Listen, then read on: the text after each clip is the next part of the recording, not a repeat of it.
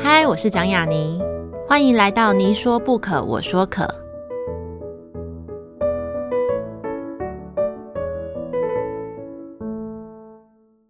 这个节目在爱听听抢先首播，欢迎大家关注我的节目。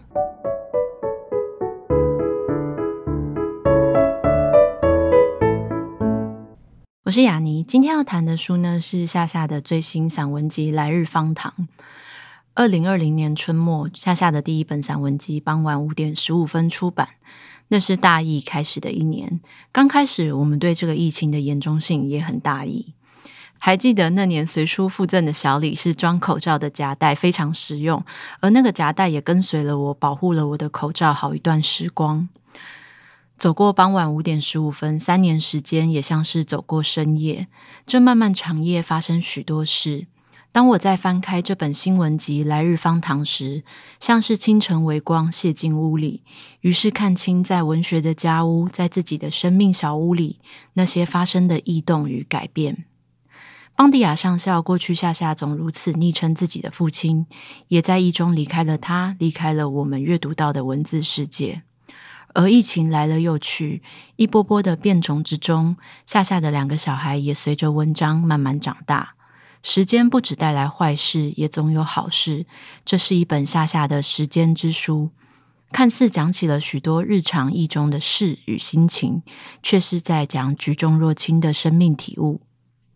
许多篇章读到了他对时间带来与带走的一切是什么感受。而他的时间更是皱褶之时间，在老与年轻之间，在新生与死亡中间的中阴之地。夏夏的中音模样不是灰扑扑的，而是如他的文字一般，如方糖一般细细融化，会有一丝甜味被扩散而出的。比如他写育儿出行时的某种机灵时间，他这样写道。出来出游时，我最爱的行程便是孩子疯跑了一早上，吃过饭，血糖瞬间升高，饱而困而昏昏欲睡。开车摇晃一会儿，终于耗尽他们满满的电力，人在汽座里睡去。此时若直接返家，孩子好不容易积累的倦意会瞬间全消，立刻又活跳起来，功亏一篑，只得觅一处停下车，让他们睡足。他这样写道：“此刻的我虽然困住在两张固若金汤的气座中间，但是没了不绝于耳的叫妈声，小手也不抓不挥了，身心愉快许多。因此，他总能在这样的时间里取出书册，安安静静读上一会儿。在气座之间，在育儿之间，在陪睡之间，日子是可以在之间存在的，仍然能感受，仍然能写作。”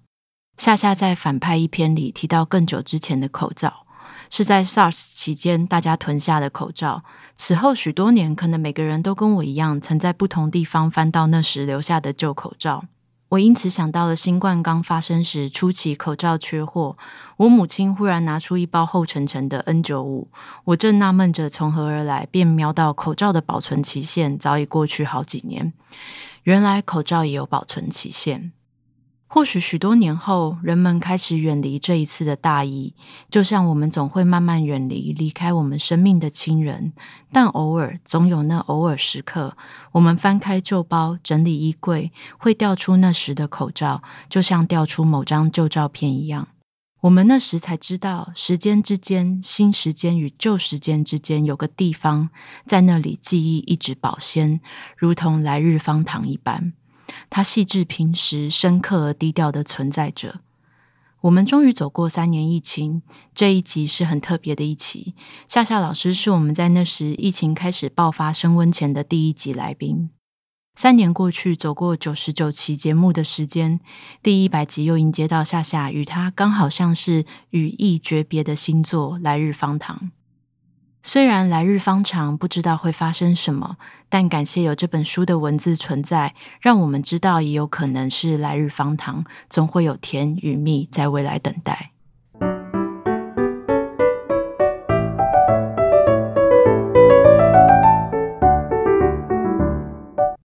大家好，这里是你说不可，说可，我是雅尼。呃，今天是我们这一个节目的第一百期，然后也是我们回到第一集的来宾，像是一个重返最初的感觉。我们请来了刚出版了，应该算是第三本文集的夏夏老师，然后这本新书叫做《来日方长》，让我们欢迎夏夏老师。呀，你好，各位听众朋友，大家好。夏夏老师上次来，其实我们刚刚就一直在聊这个时间到底是三年还是五年。其实我觉得很像很久很久的感觉，其实也是要怪疫情，因为疫情这这几年让人家觉得说好像一辈子。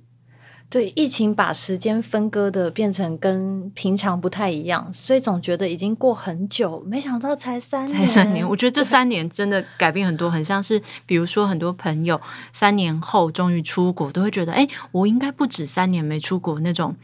不可能的那种感觉。哦、对，对，然后包含像是前面提到的口罩，其实口罩应该算是在二三年的四月才算是正式解封。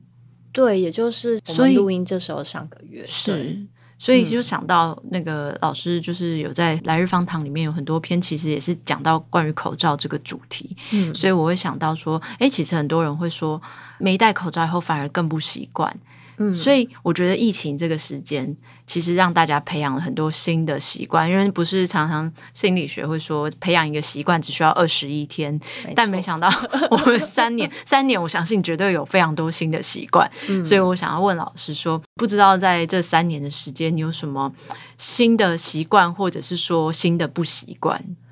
哦，我觉得因为疫情这段期间，大家生活上。最不方便的应该就是待在家里这件事。如果是单身的人待在家里，可能还算是蛮松散、蛮闲散的，在家工作。可是因为我的状态是全家人挤在家里，嗯，那所以像疫情那段期间三级警戒的时候，就是所有的家长都叫苦连天，停课在家的时候，对，停课在家，或者是全家人都得在家上班，小孩在家上课的时候，真的是鸡飞狗跳。我觉得反而因为这样子，我开始尝试跟。习惯了写作的时候，身边有人。嗯，对，过去我是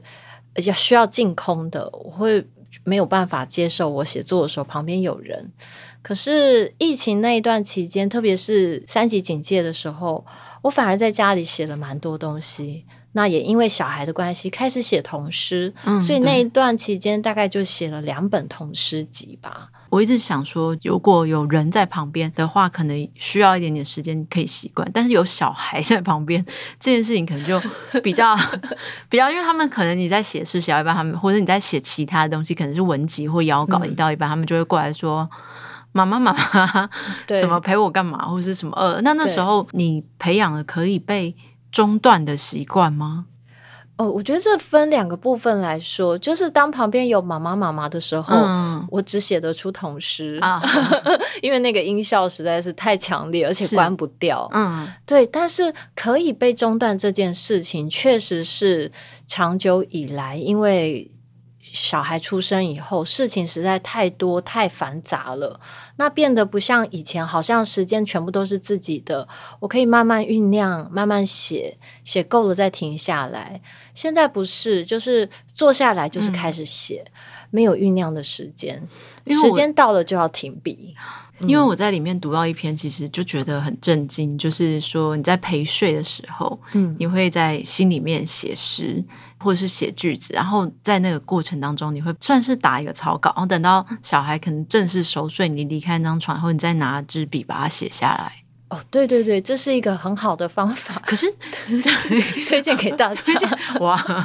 可是如果不小心忘记怎么办？哦，那可能是你陪睡的时间还不够长。哦，原来如此。对，因为像呃，我们家小孩不晓得为什么很难入睡耶，嗯，常常一陪就是陪半小时。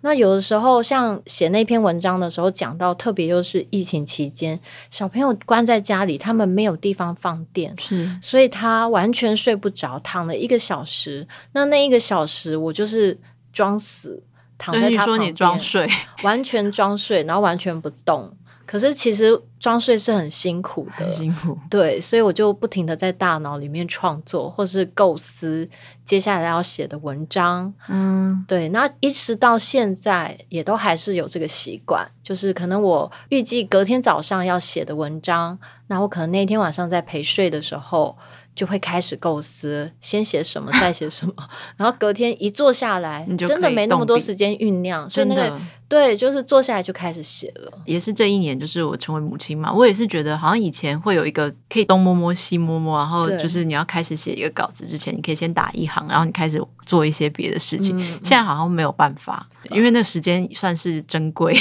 那是那个时间真的是挤出来的，对，或者是必须非常巧妙的安排，刻意空出一段时间，对，已经没有办法等灵感降临。对，我之我之前就是读到很多呃是母亲的写作者，就是谈写作时间的时候，我都会觉得。都很像是特技，比如说像这个陪睡也是一个令人非常惊艳的一个创意。然后我之前还有看到李新伦老师说，他会在煮饭切菜的那个台，嗯、就是那时候因为小朋友可能不能靠近，他就在那边打一打，然后再转身切菜炒菜。这就导向其实也常常我跟我差不多年纪或比我小一点的写作者，有一些人还没有成为母亲，嗯、然后那时候常常我会被问起一个问题，嗯、然后就是说，哎。不知道雅尼知不知道哪一些写作者是妈妈？然后可是他们就是还是持续笔耕吗？尤其在华语写作圈，我就想想说，其实现在现在越来越多，以前可能真的会有一些写作者，他们必须要停下好几年，是对。可是现在大家越来越能够在之间 写作，对。其实我觉得现在的环境好像比以前不知道是不是更好了，嗯，因为我曾经在结婚之前，我就有跟。呃，文坛的前辈聊过，嗯，那那时候那位前辈告诉我，他生了孩子，他为了孩子停笔七年。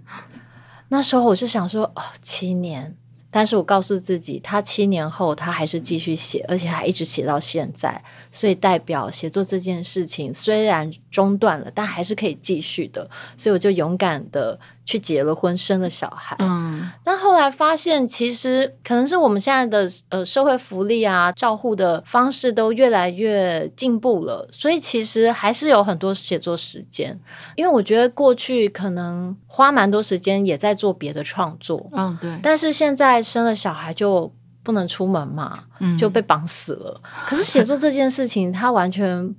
不会受时间、嗯、空间的限制，所以我反而这几年写比较多。嗯嗯，对，因为没有时间做别的事。对对，而且疫情其实也没办法出门做别的那种行动的创作。对，之前会创作剧场方面，嗯、那也都停了。对，所以变成全副精力都拿来写作。那现在会想要就是持持续回到，比如说疫情前的之前做不同的。除了非文字的其他创作吗？嗯，我觉得可能要再等小孩再大一点，因为他可能也很需要花一些晚上的时间。对，晚上时间，或者是比如说剧场，他需要大量排练的时间，嗯、但小朋友现在的状况就还不太适合。嗯，这时候就很适合写诗跟 写散文。对对对，对对，其实我觉得这几年。观察你的作品，就是它其实是随着你的小孩的成长一起有了一些改变。比如说，就像你讲，你开始写童诗，嗯，然后你的写作时间啊，跟写作主题都有一些些轻微的挪移。所以，不知道你认为成为母亲跟成为作家这两个职位，或者说这两个职志。它有什么可能是正相关跟负相关？意思就是说，不知道有什么伤害或帮助吧？对，因为我自己觉得，蛮多时候。尤其是我现在看到很多呃女作家忽然间变成母亲以后，我都会好期待他们下一本创作。嗯、比如说像最近红外珠变成了妈妈嘛，嗯，对，然后我就会想说，哎，那她下一本就是一定会开始写她的那个小孩，小孩对。然后前阵子读了郝尼尔的《去你妈的世界》，我也觉得说，哦，大家就是都崩溃了，大家都崩溃了。对，可是你他对创作可能是某一种不同的书写主题啊。嗯，呃，我觉得其实成为母亲。这件事情，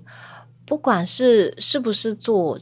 写作，但是好像对生命都是一个很强烈的撞击跟改变吧，因为它会把我们推向真的是另外一个角色，就如郝尼尔的书名，就是我们会进到就是去你妈的世界，另外一个世界。对，然后好像给你一个新的视角，去重新审视自己过去的人生。原来他有另外一个诠释的方式。嗯，那我觉得这也是我在写作的时候，呃，之所以会不停的写的原因，因为可能过去只有一个角度来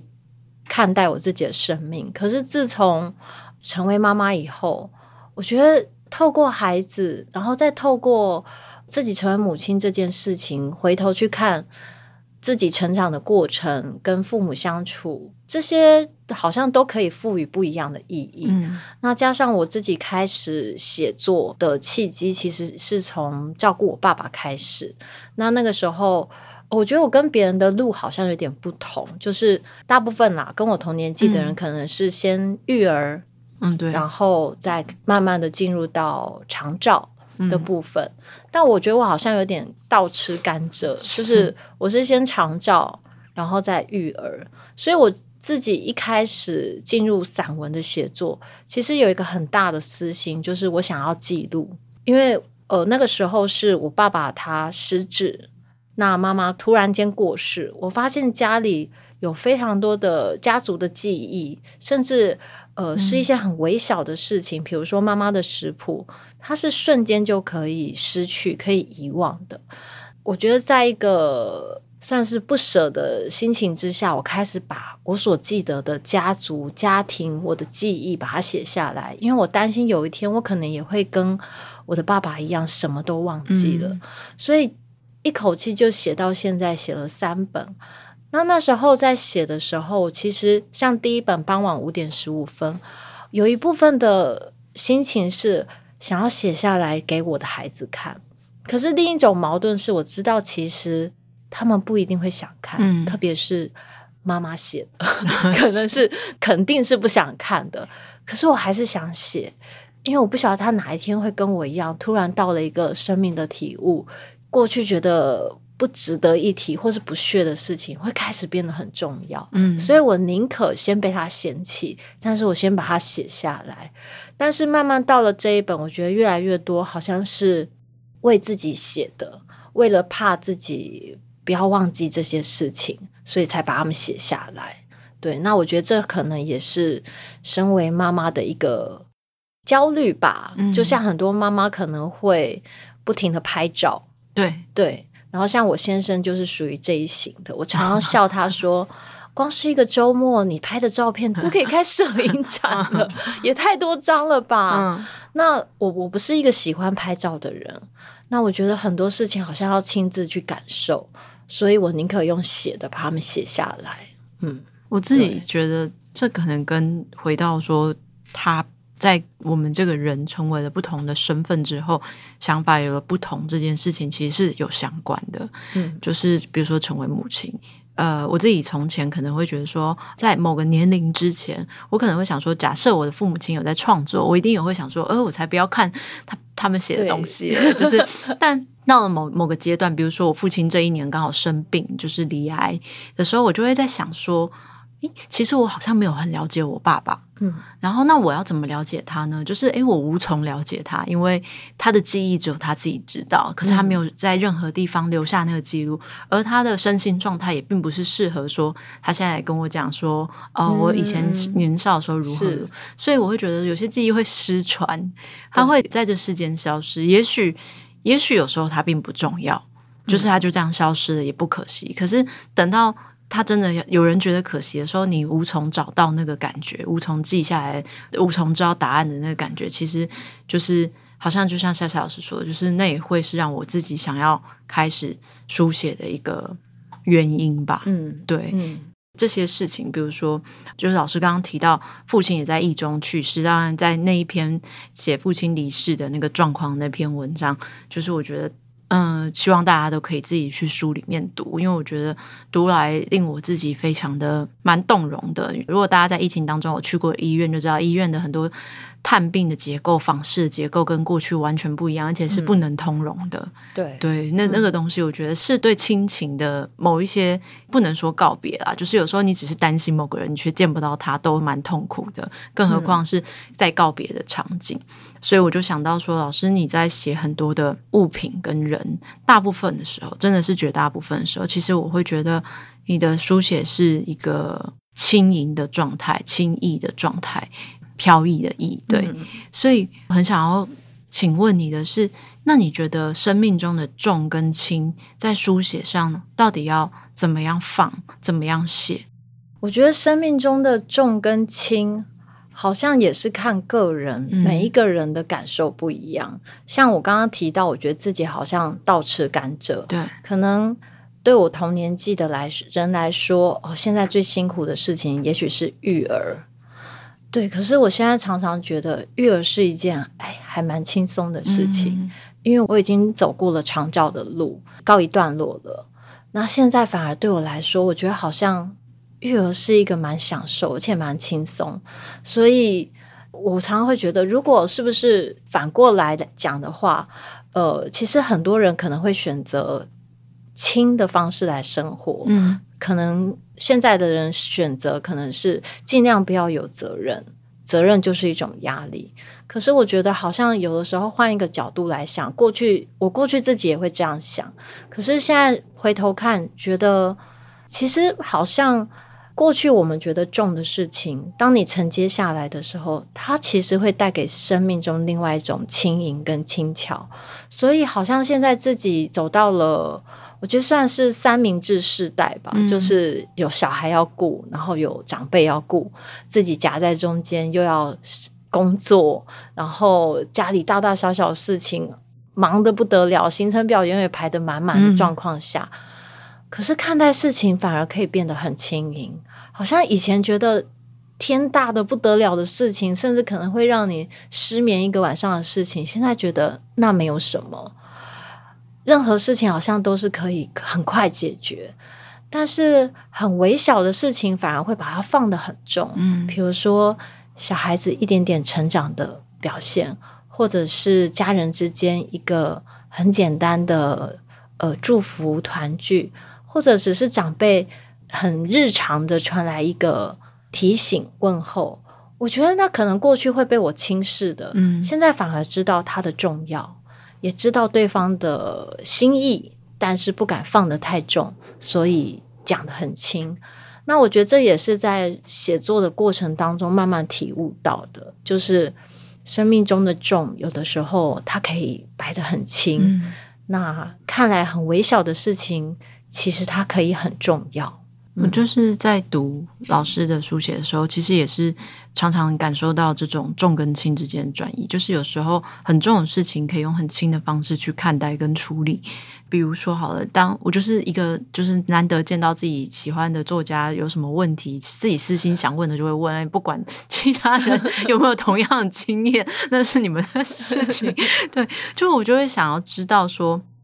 比如说，像我生命当中也有很多朋友，也刚好跟我有类似的经验。可是我们其实对这一题的答案都不知道如何自处的原因是，比如说，呃，也是提到父亲，就是当我们的父亲在生病的状态，你知道你可能准备跟他告别的时候，那那时候我们到底该如何准备呢？就是或是说，我们到底能够做些什么？有时候，呃，那个心情会很复杂，是会有一一段时间，你知道你并没有办法好好的照顾他，嗯、而那个不能好好照顾他，会成为自己的罪恶感，他会跟随着你很深，很在很多时候会让你自己问自己，嗯、而那些东西会让你去想说，哎，比如说我可能要照顾我小孩，我可能要照顾工作，嗯、那为什么我不能够不照顾小孩，不照顾工作而去照顾自己的父亲、父母亲，嗯，这样子的选择，在这些时候，老师，你曾有过这样的情绪吗？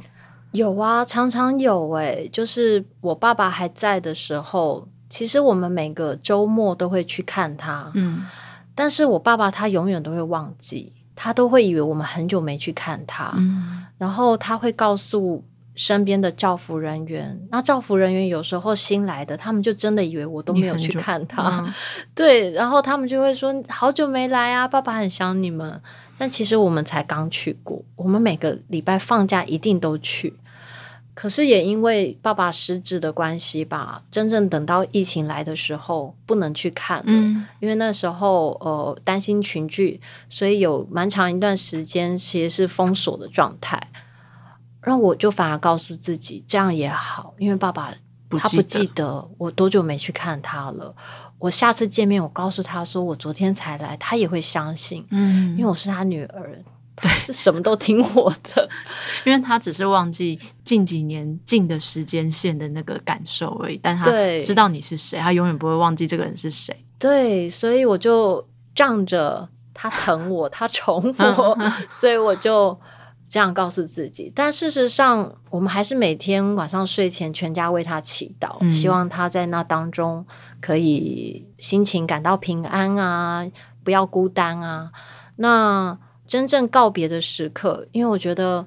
其实七年前我的母亲才刚离开，哦，转眼间已经八年了。嗯，对，今年是第八年，而且他是非常突然的走的，那时候对我们来说很错愕，所以其实。我一直觉得妈妈走了以后，后面那七八年的时间，我一直觉得是赚到的。我赚到了一个爸爸，嗯，爸爸还在，而且爸爸留下来陪我们，嗯，而且他用一个不一样、不同于以往的状态，对，就是因为他他生病了，他什么都忘了，是他连烦恼都忘了，所以他变得很容易亲近，像个小孩子。我可以霸占这个爸爸，然后呃。爱讲什么就讲什么，什么都可以讲给他听，因为他一下子就忘了。那当然，在这一段期间，我们也会抓紧机会跟他聊关于临终的事情。嗯、我们是不会避讳去谈这些，是可以跟父亲聊的。我们因为妈妈走的真的太临时了，太措手不及了，所以其实我们会去聊说，如果当。我遇到好了，不只是爸爸，我也跟我的先生聊，开诚布公的聊。当我们谁任何人遇到这个状况该怎么办？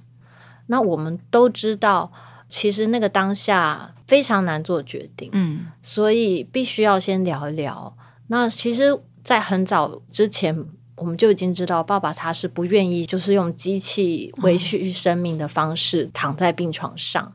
那后来他。疫情的期间，他确诊，然后送到医院。那在这本书里面也有提到，嗯、是完全没有探访机会，完全看不到的，也没有办法送东西。呃，所有东西就是医院照顾，人去就是签同意书、签表格，或者是只有半夜来的电话这样子。后来爸爸真的撑不住要走的时候，我觉得其实我心里是平安的。嗯嗯。因为我知道这是爸爸的意愿，除了比较技术上，比如说健保卡上已经注记了，嗯，医生是知道的。但是按照台湾人的情理，哈，医生都还是会问家属。那我知道爸爸其实是很疼我们的，我觉得这一份爱好像非常的坚定坚强在我们的心里面。所以当我做决定的时候，我知道爸爸只要知道这个决定是我做的，他都会说好。他都会说我做得很好，所以最后我们决定不要做侵入性的治疗，然后让爸爸能够安心的离开。我觉得爸爸如果知道这是我们做的决定，嗯、他会很高兴。然后我们选择的告别方式，比如说在疫情期间，其实真的没有什么机会见面，所以我们就举办了像线上的告别式。嗯但我觉得那真的是为活着的人举办的，因为疫情期间真的大家太久没见面了，嗯，好像我觉得爸爸也会很高兴，我们借着他的名义见到面，在线上大家非常。排除万难的情况下，你要知道那些老人家都不会用，他们在 他们都不会用线上会议，用什么城市？我们就用 Google Meet，哦，就很像会议。对，可是他们真的不会，是他们全部都是非常老的老人家了，嗯、然后为了爸爸的告别式，他们就是想尽办法学会，就是大家要怎么开，对大家这样见上一面，所以我觉得好像也是一件好事。我们家的性格总是喜欢把告别的时候办的热热闹闹的，对，所以我在书里面也有写到爸爸走的时候，我们是怎么样的心情。那像今年呢、啊，是爸爸走的第一个清明节，那我们去看爸爸，我们到了那个灵谷塔那边，哇，这是一桌一桌好菜，大家都在拜，然后烧香的啊，什么都有。那我们家什么都没带，因为我们打算顺便去爬山，所以我们什么都没带。对，前一天晚上我就跟两个小孩说，明天要去看老爷了，嗯、因为我们家喊外公喊老爷。嗯、我说明天看老爷，你们两个要准备什么才艺？然后我们家老大也很，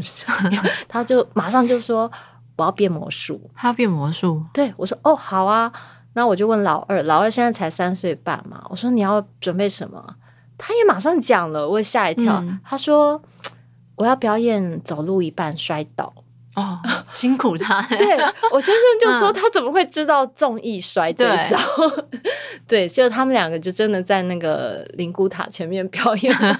表演魔术。跟对，我觉得这可能是我们一直以来给他们的态度吧，让他们觉得好像这些事情可以很轻松的面对。是，然后虽然。老爷不在了，爸爸不在了，但是好像还是跟我们很亲近。嗯，不管是这种个性的态度，然后影响到落实到你的书写里面，其实会让我觉得在阅读的时候感到必须使用一个就是有点老派词汇，就是疗愈这个词。为什么？原因是我觉得这是无关好坏的，但大部分文学作品里面。很多的告别很沉重，那个沉重到你知道它是必要的沉重，但是你读完以后，你会在那个沉重里面陪着那个作者一起活一段时间。但是当我读到。呃，像夏夏老师你的作品里面的，不管是告别，不管是你们比如说线上的 那些会议，然后等等的事情的时候，我都会觉得哦，其实好像很多事情是有各种不同的解答。对我来说，文学或是创作其实就是这样的地方，就是它本来就是一个存在各种可能的所在。嗯、所以，为什么我觉得读书还是很重要的原因是，有些时候你可能在。大的媒体上，还会有个制式的表达的公式，嗯、那个东西可能没有办法提供给你别的思考，或者可能它会导向的是，就是哎，你不能这样啦，你不能这样随随便，你怎么能不准备东西？对，大部分的时候会接收到这个，对啊。但是就像讲的，就是这样的书写是必须存在，也应该要存在的东西。嗯、对，当然提到就是这些轻松的部分、轻盈的部分，其实我自己很喜欢。呃，书中提到。写煮饭的事情，还有 买菜的事情，我觉得很有趣。因为就是他，你就写到说，哦，逛菜市场逛到一个程度很老练的时候，就是你就会看到有有女子站在菜摊前面，跟卖菜的阿姨说啊，都不知道煮什么，然后其实买个菜摊全部是菜。我我自己就觉得说，对耶，因为我常常有时候听到我妈，或是去到市场，然后听到其实其他女生讲这句话的时候，都觉得说，那你可以教我吗？所以我也很好奇说，说那到现在你还是基本上能煮饭的时候，你会煮饭这样子？哎、欸，我天天煮哦，我们家是天天煮的，对，所以前阵子还换了中华炒锅，因为觉得不粘锅实在煮的太慢了，对对，所以还特地换火气，对，是还特地换了一个大铁锅在那边炒，你炒的。我没有办法翻锅，嗯、然后我也没有办法像新闻老师那样子一边 炒菜一边一边写文章。但是我很喜欢一边煮饭一边追剧啊！对，就是真的觉得菜怎么那么久还没有熟？其实没有多久，其实没有多久啊。对的，但是煎鱼要煎很久，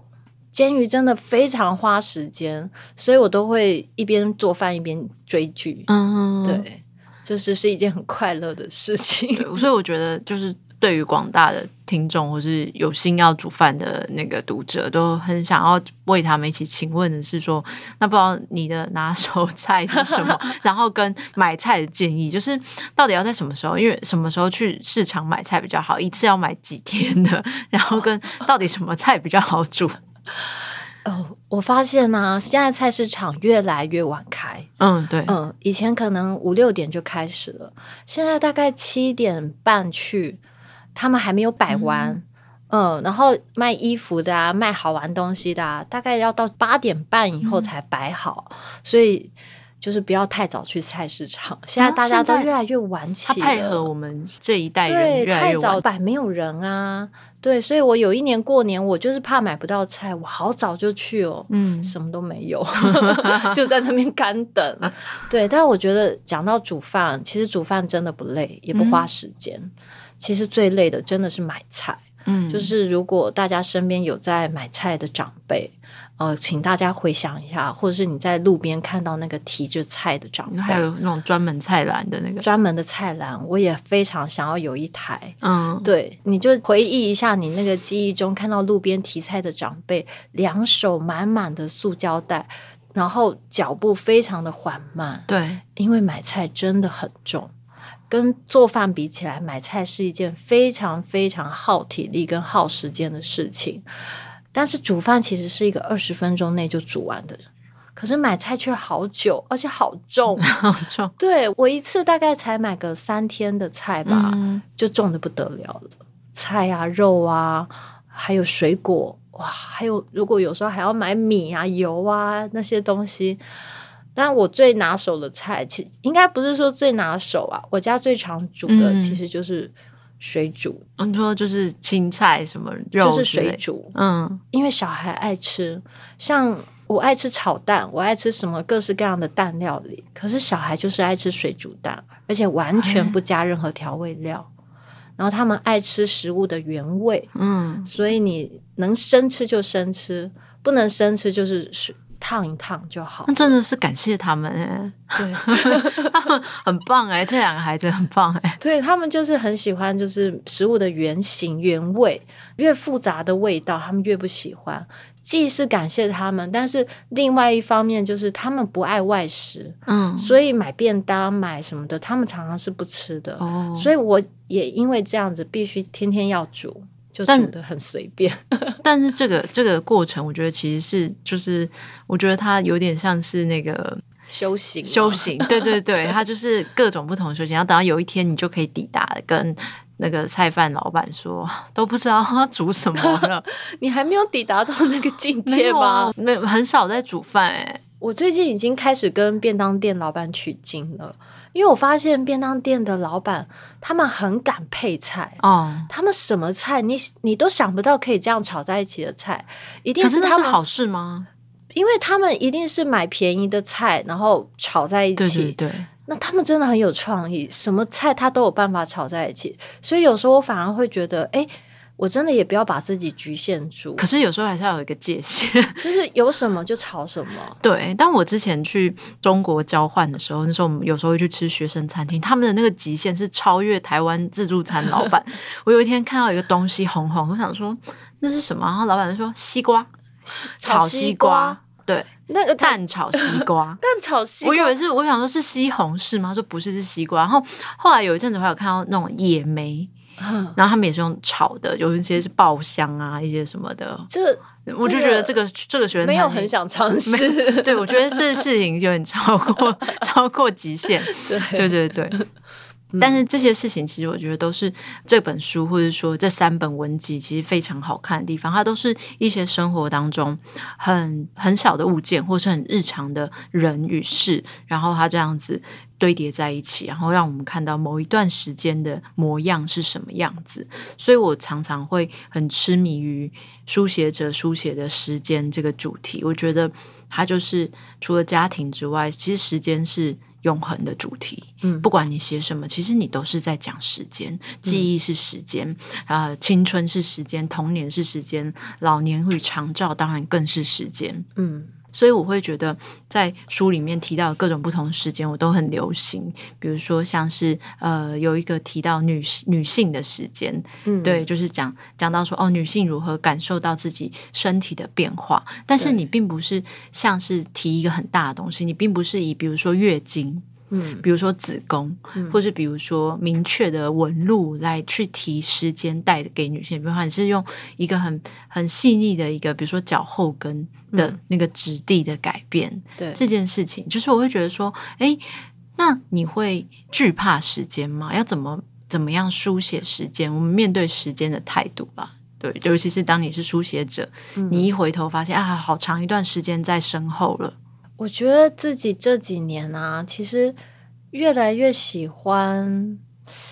应该说，因为时间的关系，让我也不得不面对自己的身体的变化，慢慢的老去。比如说，我脚跟那一篇写到说自己脚后跟越来越粗糙，然后慢慢的发现自己身体的其他部位也越来越粗糙。以前本来明明是油性皮肤。结果现在到了冬天，居然也会开始干痒。哎，以前的保养品开始不能用了，那我就知道说，这是时间在告诉我，我进入到下一个阶段了。然后，甚至我在书里面另外一篇写到欧巴桑这件事情，嗯、我发现我变成欧巴桑了，居然这么快乐。对，以前很惧怕时间，惧怕年老，觉得老了不好，老了很丑、很土、很怂。可是现在觉得老了好自在。哦，原来时间可以教我们这件事情，所以我觉得时间对我来说算是良师吧。嗯。那回头过去看自己，真的觉得好多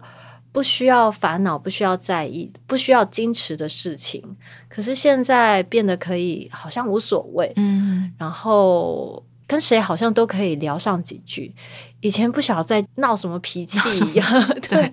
就连刚刚比如说在楼下柜台等的时候，哎。就跟楼下的柜台保全就聊上几句了，哦哦、但 题外话，他们真的蛮好，他们真的蛮好聊的，对，忍不住就开始聊起来。哎，像这样子，那现在对时间来来说，进入到中年，其实时间更加宝贵。嗯，小时候的时间好像是不要钱的，对，可以用来做很多没有意义的事情。对，就是因为根本不会看时钟嘛。像我的小孩现在根本不会看时钟，他们常常跟我讨时间。他们说再玩一分钟，我心里就想说一分钟超短，然后我就会很大方的说，我给你三分钟，啊，然后他们就觉得好啊，然后我心里想说，其实三分钟也还是 很短，对，一直到最近老大变精了，他开始想要学看时钟，嗯，所以他开始会问我那一格一格表示什么意思，所以老大变得有点不好骗了，嗯，但是小的还是很好骗，那。反观自己身边的长辈，其实时间对他们来说又是一个难题，因为漫漫长日没有什么事情可做，是如何打发？我觉得这也是我自己一直在思考，就是。当身边的长辈开始面临退休生活，而我自己也步入中年了，我应该要如何准备未来的自己？嗯，但是眼前我现在就是在时间的夹缝中生存，最没有时间，最没有时间，时间比钱还要贵重。对，我觉得反而好像让我体会到，一个人怎么运用时间，嗯，就会成为什么样的人。这件事情，对，所以我就是尽可能的运用自己身边的时间。我觉得时间真的好像零钱，对，一块钱一块钱的在花，一分钟一分钟的在用，对。但是好像有的时候又发现，我那个斤斤计较的时间，其实它没有什么大不了的。它好像对我的人生那五分钟。真的不会死，对，但是就是不晓得在急什么，对，就是还蛮有趣的，就是时间好像是一个伸缩有弹性的，对，但是时间真的教给我很多智慧吧，嗯，对，带给我很多，然后我也谨记告诉自己，其实怎么样用时间，我就会变成什么样的人，是、欸，嗯，我尤其是像你刚刚提到，我觉得小朋友不算，因为小朋友时间。就是他们没有时间观念，对。但是尤其是从可能更老了以后，可以感觉到那个时间，比如说我们的父母亲一代，或者是说身边的长辈，尤其退休之后，你可以感觉到他们运用时间的方式，会完全让他们变成什么样的人。没错，没错，对对对。嗯，像我常常会看那个也是写作者的前辈，就是平路老师，他就可以把时间，嗯、我就是刚刚，就在刚刚，我就看到他昨天晚上去跳。那个热舞，嗯，然后我想说，哦，他的时间好好火热，就是，但是有有一些人，就是比如说退休的亲戚啊，他们就会每天晚上，就是像我以前我外婆还在世的时候，她也是得阿兹海默，她有时候深夜会打来给她女儿，就是我妈妈，然后问她说今天礼拜几，因为她知道周末我妈妈会去看她，她想要知道现在礼拜几了，哦，然后我妈可能就跟她说礼拜二、礼拜三，她就会说。就是怎么还没有周末？嗯，那时候我就会想说，哎，他们的时间又好长好长，很像那个后宫剧里面不受宠的妃子。对对，我觉得这可能也是我们未来大家都要面临的问题，因为现在高龄化社会了嘛。对，然后所以我其实也常常在想，我的写作有没有办法维持到老后？因为其实写作真的是一个很好的陪伴，是，嗯，就是可以化解好多漫长的时间，而且至少那也还可以读书啊，对。哦，就怕眼睛看不清楚哎。哦，对对，所以我现在要多录一些有声书，然后让让我觉得大家都要录，就是鼓励所有的 台湾写作者，然后翻译书也要找专业的人来录这样子。对，因为我觉得我们现在眼睛用坏的时间越来越提早了，对，所以我们以后可能都得听书。对。对，所以大家赶快录有声书。是，今天在这本书里面能够聊到的主题很多，然后呃，我忽然间就想到，就是其中有一段，他虽然没有在原本讨论的访问纲要里面，但我印象很深那一段，就是提到那个奇姐。就是陈俊志那个作作家陈俊志，已故作家陈俊志。对，因为我他的那个去世前，算是他唯一一本散文集吧，算是很长时间内一直影响我很深的一部作品。就是你提到的，在他过世前的某一段时光，他会密集的想要跟你讲电话，我就想到说，哎，我好像我在出第一本书请他推荐的时候，推荐完没多久，就也听闻他那个离开的噩耗。我就想到很多事情，就是从身边的写作者也好，从朋友也好，对啊，就是你觉得我们能够用写作这件事情能够处理什么吗？在一个人的，比如说就像琪姐一样，在他离开以后，嗯，我们怎么去记忆这个人，去为他做些什么？嗯，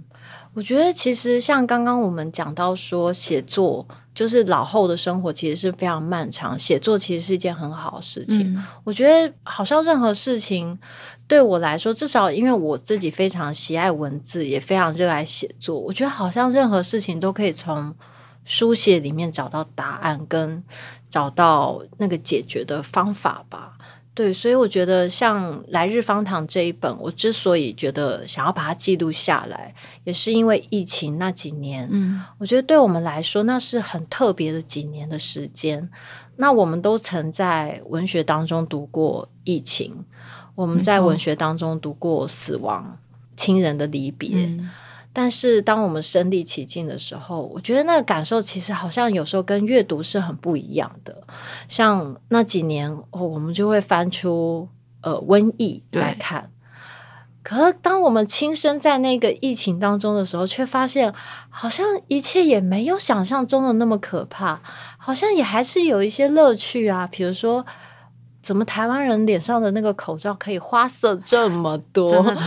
还可以有各种联名款，对对，然后还有各式各样的配件，还可以随伴随诞生啊，对，就是其实还是有很多有趣的事情，但是这好像在文学里面没有提到，我觉得它也值得写下来，不完全都是不好的。那我觉得。包括比如说，像我们对于身边的人，我们对于很多事物的感受，好像都可以透过我们自己的书写。也许我我写下来的疫情，只是我所看到的面貌。嗯。那毕竟我是一个有家庭的人，我只能看到一个一个家庭在疫情下，他们如我们如何生存下来。可是我也许不知道其他人是怎么度过这段日子。也许不是每个人都像我可以品尝到那个甜蜜，嗯，然后好像也算是轻松的度过了。也许有人真的非常的辛苦，在这段时间到现在也还没有办法恢复。我也很期待看到那样子的记录，让我们知道世界上有各式各样的心情，各式样各样的生命正在发生。那我觉得写作者好像其实。也像是一双眼睛吧，也也像是画布吧，嗯，帮大家把这些片段都记录下来。那有一天，当我们再回头去看某些年代、某些时刻，或是某个重大事件的时候，才不会被单一的呃声音给诠释，我们才能看到不同面向的切割面。嗯嗯。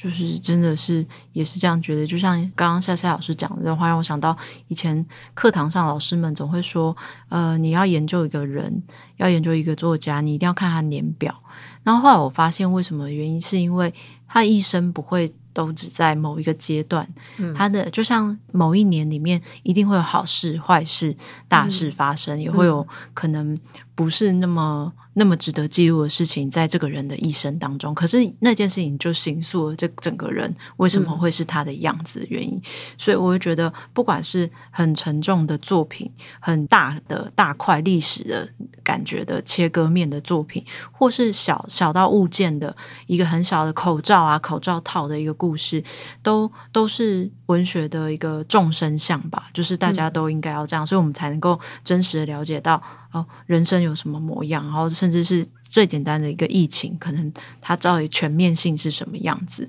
所以回到最初就是讨论到的一样，我觉得这读这本书会总让我想到说，哦，就是虽然来日方长，但是也有可能是来日方长嘛。对，所以今天非常谢谢夏夏老师跟我们聊了这本书，然后其实也是在跟我们聊他的写作观，然后跟他。推荐给这个世界，我们要怎么样观看这个世界的一个方式？谢谢夏夏老师，谢谢雅尼。